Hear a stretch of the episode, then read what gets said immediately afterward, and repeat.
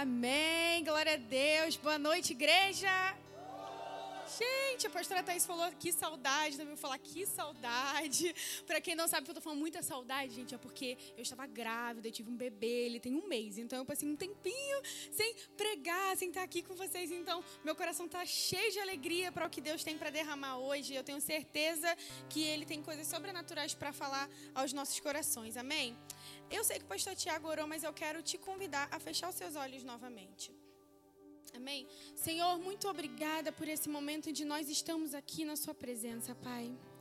Eu te agradeço, Senhor, porque o que o Senhor tem para ministrar é transformador, Pai. Eu tenho absoluta certeza que ao ter contato com a Sua palavra, um contato real com a Sua palavra e com o que o Seu Espírito tem para ministrar, nenhum de nós vai sair daqui o mesmo, Pai. Eu oro em nome de Jesus para que a minha boca seja a Sua boca, Pai. Que, a, que as palavras que saiam da minha boca sejam a Sua revelação, a Sua vontade, a Sua própria transformação chegando ao coração dos seus filhos. Eu oro em nome de Jesus por barreiras quebradas, Senhor, por muros sendo derrubados e por corações disponíveis, Senhor, para ser completamente transformados pelo Senhor, Pai. Em nome de Jesus, eu declaro uma noite, ser o contínuo de uma noite, onde nós vamos continuar aqui na Sua presença, aprendendo mais sobre você, Pai. Em nome de Jesus, amém.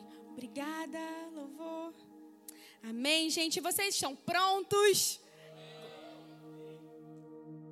Glória a Deus. Eu sei que você pode estar se perguntando, o nome dessa série é bem né, misterioso. Procura-se. Mas procura o que, pastora? Então nós vamos aprender aqui o porquê o nome da série é Procura-se. E o que está sendo procurado? Quem está procurando? Qual é a resposta dessa procura? E para começar, eu quero te dizer algo. Quem está procurando é o Senhor. Deus procura algo. Deus procura, na verdade, nós vamos falar sobre pessoas as quais Deus procura.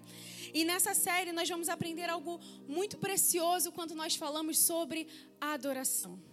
Nós vamos falar no decorrer desse mês sobre adoração e sobre o que Deus procura, o que o Senhor espera de nós, dos seus filhos, da sua igreja, do seu corpo, quando nós estamos nesse momento, juntos, adorando ao Senhor. Amém? Existe essa, essa pergunta do que Deus procura. E a resposta somos nós. E aí nós vamos aprender agora na palavra de Deus o porquê nós somos a resposta. E eu quero te encorajar você a abrir a sua Bíblia rapidamente em João 4. Eu vou ler porque tem muitas passagens bíblicas grandes, então eu vou começar a ler para vocês, tá bom? Em João 4, 21 ao 23, Jesus diz assim: Creia em mim, mulher. Está próxima a hora em que vocês não adorarão o Pai, nem neste monte, nem em Jerusalém. Vocês, samaritanos, adoram o que não conhecem. Nós adoramos o que conhecemos, pois a salvação vem dos judeus. No entanto, está chegando a hora, e que de fato já chegou, em que os verdadeiros adoradores adorarão ao Pai em espírito e em verdade. São estes os adoradores que o Pai procura. No decorrer dessa série, nós vamos aprender como nós podemos ser a resposta da procura de Deus. Nessa passagem fala que o Senhor está procurando os verdadeiros adoradores. Nós somos a resposta. Mas não é tão simples para que a gente simplesmente chegue no lugar e fale: oh, ok, sou a resposta, vou fazer de qualquer jeito, estou chegando ali, vou, sei lá, estou meio perdido, não sei qual, qual é o manual, o que está que, o que que tá querendo me dizer com relação a isso? Não é tão simples assim. Existem critérios, existe uma forma, existe um, um modo de. E nós vamos aprender no decorrer do ensino de hoje também, uma parte de como nós podemos ser a resposta da procura de Deus. Amém? Então eu quero te dizer, o tema dessa mensagem, nós temos um, um tema do mês inteiro, mas nós temos um título para essa mensagem. E se você está anotando, se você não está, eu te encorajo a anotar, porque é bom, é maravilhoso a gente revisar notas. E o tema dessa mensagem é de dentro para fora. Amém? E no primeiro ponto nós vamos aprender sobre adorando em espírito. Em João 4, 21, Jesus está nos fazendo um convite, né? Ele está convidando a todos nós a adorar em espírito. E nós vamos falar, nesse primeiro momento, nós vamos parar no em espírito para que a gente entenda mais sobre isso. E eu acho muito interessante, eu estava refletindo quando estava estudando sobre essa mensagem, que aos olhos humanos, se a gente pensar assim, o ser humano ele gosta de aumentar as coisas, né? A, quantidade para a gente, às vezes, é algo que realmente revela que algo é grandioso. Então, aos olhos humanos, olhando uma frase assim, pomposa, o que pareceria mais pomposo para você? Se Jesus falasse: adorem com corpo, alma e espírito, ou adore só em espírito? Humanamente falando, olhando assim, a gente fala assim: caramba, o Senhor Jesus está falando para eu adorar em totalidade, né? Em corpo, alma e espírito. Então é muito mais né, poderoso, é muito maior do que o que ele falar, adorem em espírito. E vocês vão entender onde eu quero chegar, mas é muito interessante porque se você olhar, o Senhor Jesus, ele não fala para a gente adorar com o espírito. O Senhor Jesus, ele fala para nós adorarmos em espírito. Porque nós não estamos adorando com o Espírito, porque o Espírito não é o objeto com o qual eu pego, e aí eu pego esse objeto e uso quando eu quero, quando eu não quero, eu coloco no cantinho, falo, ah, agora você fica aí, que eu não estou afim, não. Adorar em espírito não pode ser assim, porque o espírito não é algo que está a parte de nós, é algo que está em nós, faz parte de nós. Então nós adoramos em espírito e não com o espírito. Por isso que é muito mais poderoso o Senhor falar: adorem em espírito do que com o espírito, com a alma e com o corpo. Não que o seu corpo e a sua alma não vão fazer nada, eles vão fazer alguma coisa. Eles vão se mexer, eles vão ter a funcionalidade deles. Mas quem guia esse momento, quem dita o que é feito, é o Espírito. É o seu Espírito que vai ditar o guia do momento de adoração ao Senhor. Vemos o exemplo de Jó. E eu quero trazer aqui o exemplo de Jó, porque quando nós falamos sobre adoração, e é exatamente por isso, porque é em espírito, que nós não levamos em consideração coisas externas. Quais coisas externas? Se minha perna está quebrada, se é, a minha vida financeira está destruída, se eu estou doente, se eu estou bem, se as coisas no mundo estão tudo bem, se as notícias que eu recebi hoje foram tristes, foram alegres. Essas coisas não são levadas como condições para adorar ou não porque nós não falamos da nossa alma e do nosso corpo quando nós estamos falando de adoração, nós falamos do nosso espírito. E Jó, ele foi um grande exemplo disso. E na palavra de Deus fala em Jó, eu vou pedir para vocês abrirem em Jó 1, bem rapidinho para a gente ler essa passagem. E essa passagem é muito linda, muito linda. Nós vamos ver uma atitude de Jó que muitas vezes falta em nós. Amém? Então abra sua Bíblia em Jó 1.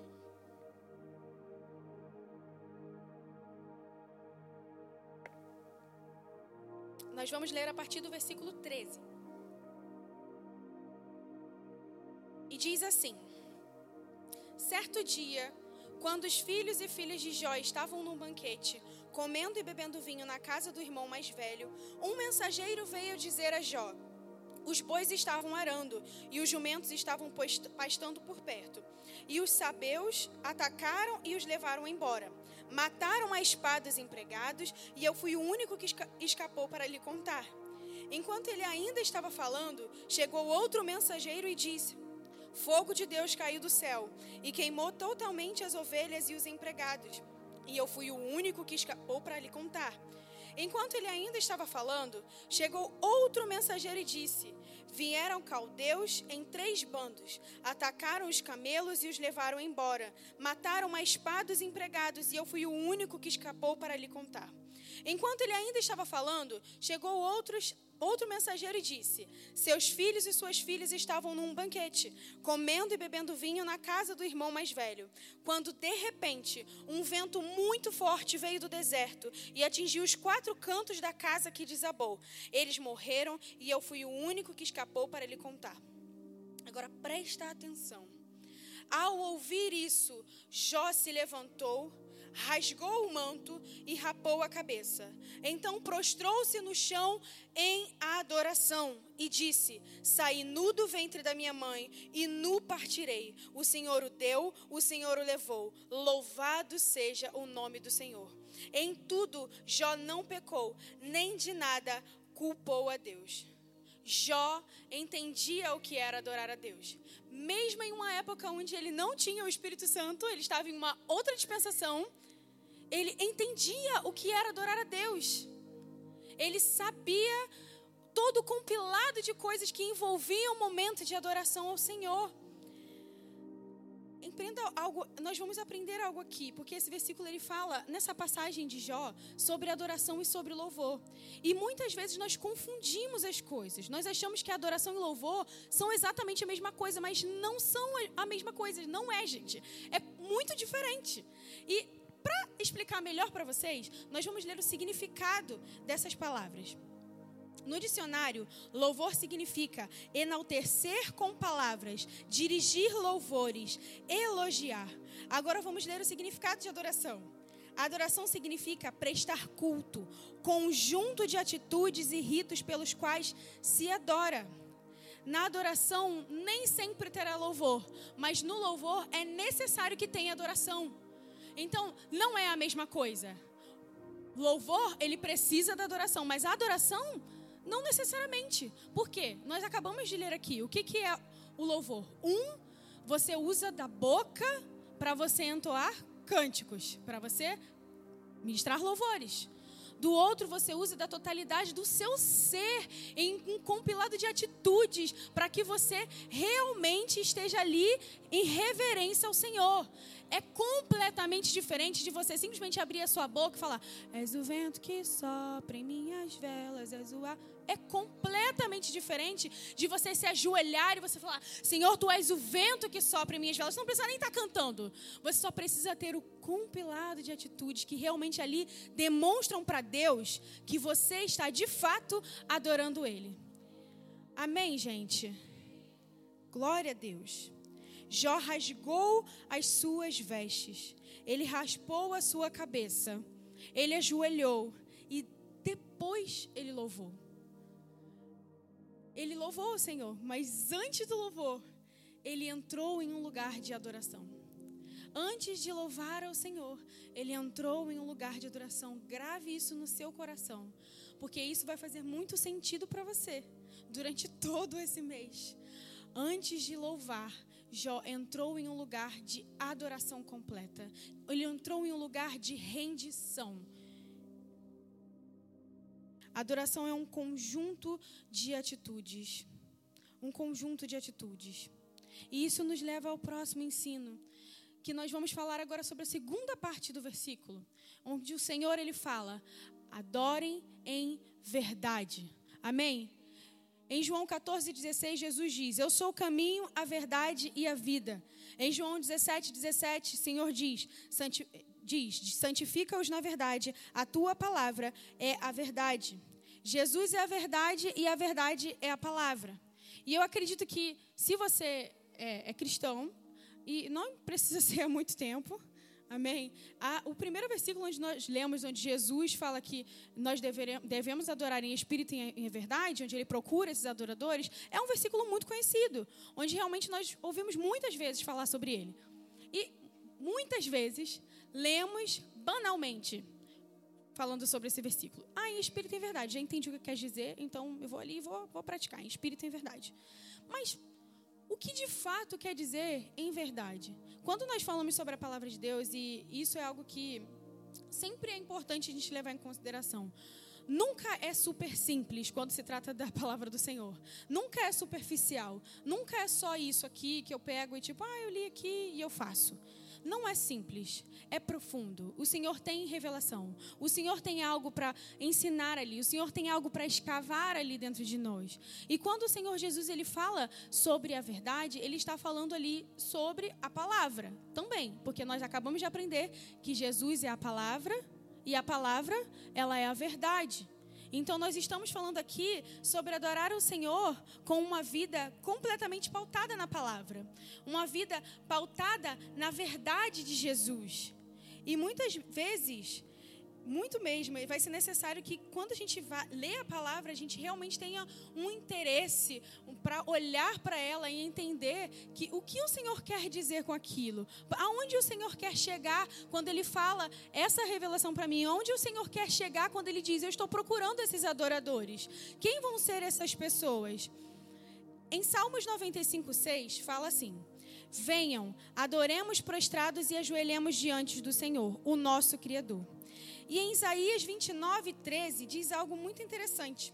Fala assim: O Senhor diz: Esse povo se aproxima de mim com uma boca e me honra com os lábios, mas o seu coração está longe de mim. O que está acontecendo aqui? O povo está adorando, mas o povo não está adorando. A adoração que me prestam é feita só de regras ensinadas por homens. Ao invés das pessoas estarem num compilado, fazendo em completude o que estava acontecendo, eles estavam fazendo algo levando em consideração o ensino de homens. Então eles não estavam ali adorando ao Senhor, a boca deles estavam de fato, provavelmente prestando coisas que eram meias verdades, prestando meias adorações, meios louvores, mas não era uma adoração em verdade, a, a adoração em verdade que o Senhor está procurando. O povo estava fazendo algo que era uma mentira. E a adoração, ela requer uma postura real. Nós precisamos entender porque quando nós falamos de verdade, nós vamos entrar nesse lugar de postura. Porque é o que o Senhor deseja com relação à adoração. A adoração ela começa no espírito, mas ela precisa transbordar em todo o seu ser, para que todo o seu ser reflita o que você está fazendo e é o Deus que você adora, para que você esteja ali Querido, e não é para provar nada para ninguém, mas o Senhor está te olhando. O Senhor está te vendo. Então, Ele sabe o que você está fazendo, a intenção do seu coração. E se você está deixando de fazer algo ali, porque você não quer fazer. Amém?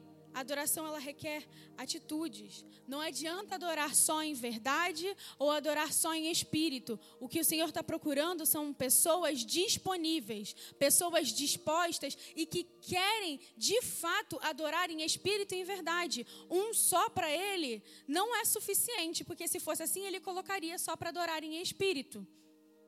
Se fosse assim, ele colocaria: Eu procuro adoradores que adorem em espírito, ou eu procuro adoradores que adorem em verdade. Mas ele fala: Eu procuro adoradores que adorem em espírito e em verdade, porque é um combo com o qual o Senhor colocou ali.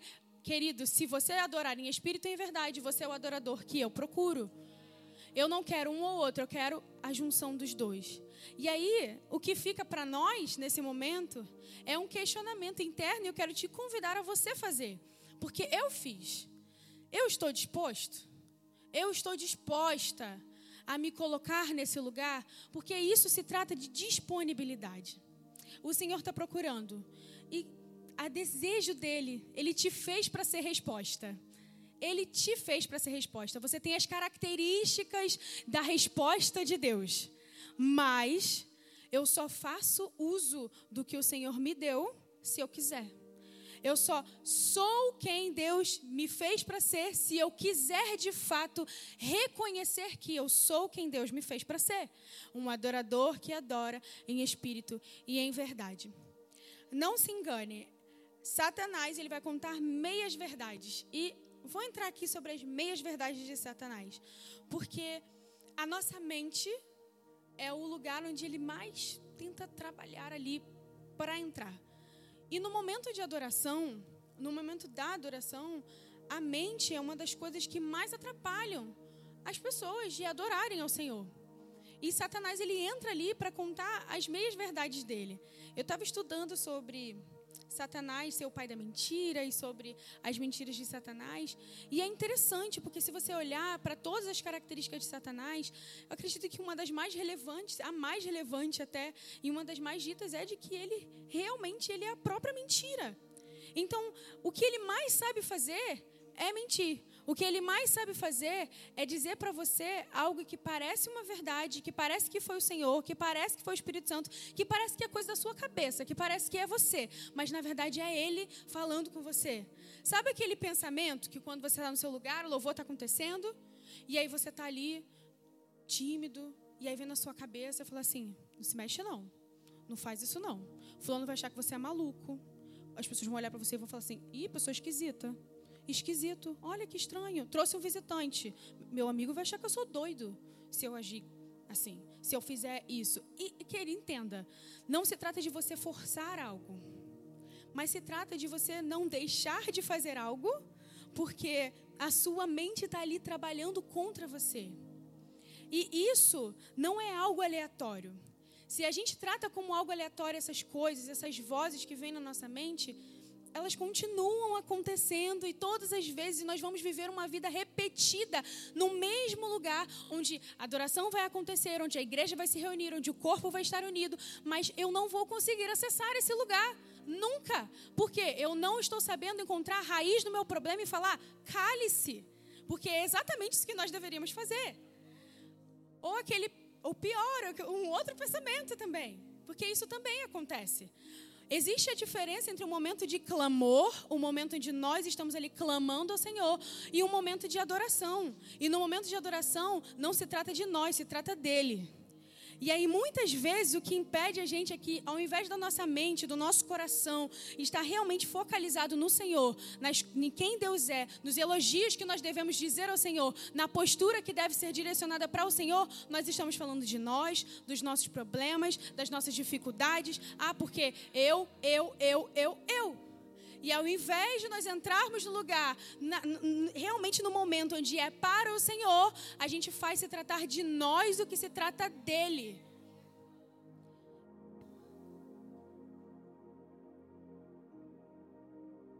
Esse momento é do Senhor. E Satanás ele está usando da maior característica dele para enganar muitos filhos e filhas. Porque o prazer de Satanás é fazer o desvio da verdade. E se Jesus é a verdade, o prazer de Satanás é fazer o desvio de Jesus da sua vida. A vontade dele é para que você, de fato, se desvie de quem Jesus é, de quem você é, do que é o momento da adoração e para que você nunca prove disso. Porque ele sabe que quando você tem contato com a verdade, você é transformado. Não só quando você lê a verdade através da palavra, mas quando você tem um contato de adoração real com a verdade. Isso também transforma uma vida. Não é só você abrir a sua Bíblia e ler. Isso também vai transformar você. Mas você tem um contato onde você entra em reverência com a própria verdade, para a própria verdade, muda, muda, transforma, faz da água vinho. Mas o problema é que muitas vezes, e muitas mesmo, é muito mais fácil. Existem casos onde nenhum lugar acontece, mas é muito mais fácil entrar no seu quarto, você chorar, você reclamar, você adorar ali o Senhor, entrar no seu momento. Mas quando acontece em conjunto, quando envolvem outras pessoas, se encolhe, se reclui, porque pensa no que as pessoas vão pensar, no que está acontecendo, em coisas que são completamente irrelevantes. Eu queria contar um testemunho para vocês de algo que aconteceu comigo. Eu falei que eu tive um bebê há um mês. Deixa eu só beber um pouco de água porque eu estou bebendo muita água, gente, misericórdia. E eu tive um parto normal. E por que, que eu vou falar sobre isso? Porque todo mundo é humano, amém? Todos nós temos todos nós temos uma mente. Eu também tenho uma mente. Então Satanás também tenta entrar na minha mente com brechas, né? E nesse momento do parto foi com a brecha, a dor, porque eu tava com dor, né? Parto normal, dor. então, é, parece engraçado, foi terrível, né? Muita dor, misericórdia. E aí, algo aconteceu ali eu falei para a pastora Ju, eu contei algumas hum, partes assim para algumas pastoras e eu não vou contar tudo, mas é, eu tive uma das maiores experiências com Deus no meu parto, porque naquele momento eu entendi de fato o que é você estar na sua fraqueza e ali você tipo, meu Deus, espera aí, eu não posso deixar que a minha mente conduza esse momento, porque se a minha mente conduzir esse momento, o que, que eu vou pensar? Eu vou pensar que eu não vou conseguir eu vou pensar que o Senhor me abandonou, por que isso está acontecendo comigo? Enfim, zilhões de coisas que a, a, a, surgem na mente de uma pessoa quando ela está com muita dor. E existia um momento em específico onde eu estava tendo bebê e as médicas estavam na minha frente. E aí eu estava com muita, muita, muita, muita, muita dor, já estava no meu limite. E eu falei, Senhor, eu não consigo mais.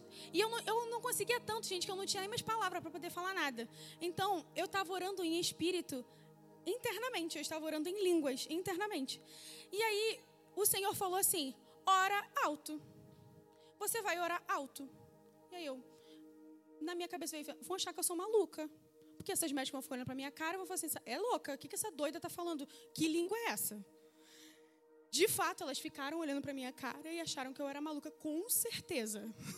Mas eu não deixei de fazer, não. Eu orei em línguas alto. Orei em línguas. E o Senhor deu forças para que acontecesse. Meu filho nasceu em, tipo, um minuto depois disso. Mas é um, um testemunho para te encorajar.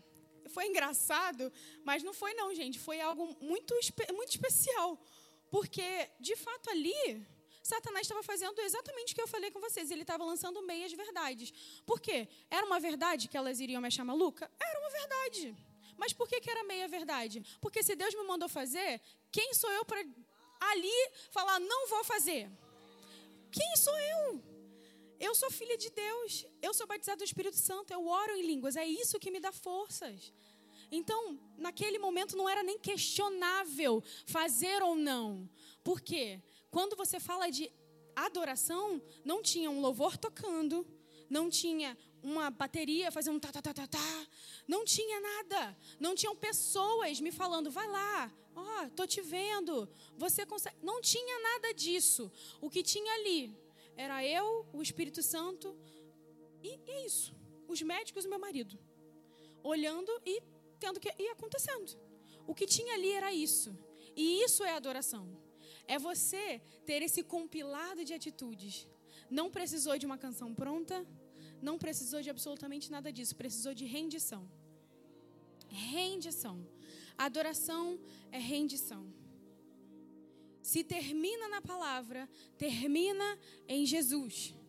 A adoração, ela termina na palavra, então ela termina em Jesus. E Jesus é o nosso destino de adoração. Ele é o nosso foco de adoração. E hoje eu quero te convidar a permitir. A simplesmente permitir. Porque mais uma vez, a palavra que fala que Jesus fala, eu estou à porta e bato, não é só para salvação. Não. É para tudo que o Senhor deseja fazer na sua vida e às vezes você tranca a porta para não deixar ele entrar, porque você não quer que ele veja bagunça dentro do seu quarto. É uma palavra de rendição. Isso é adoração. Amém? Quero te convidar a ficar de pé.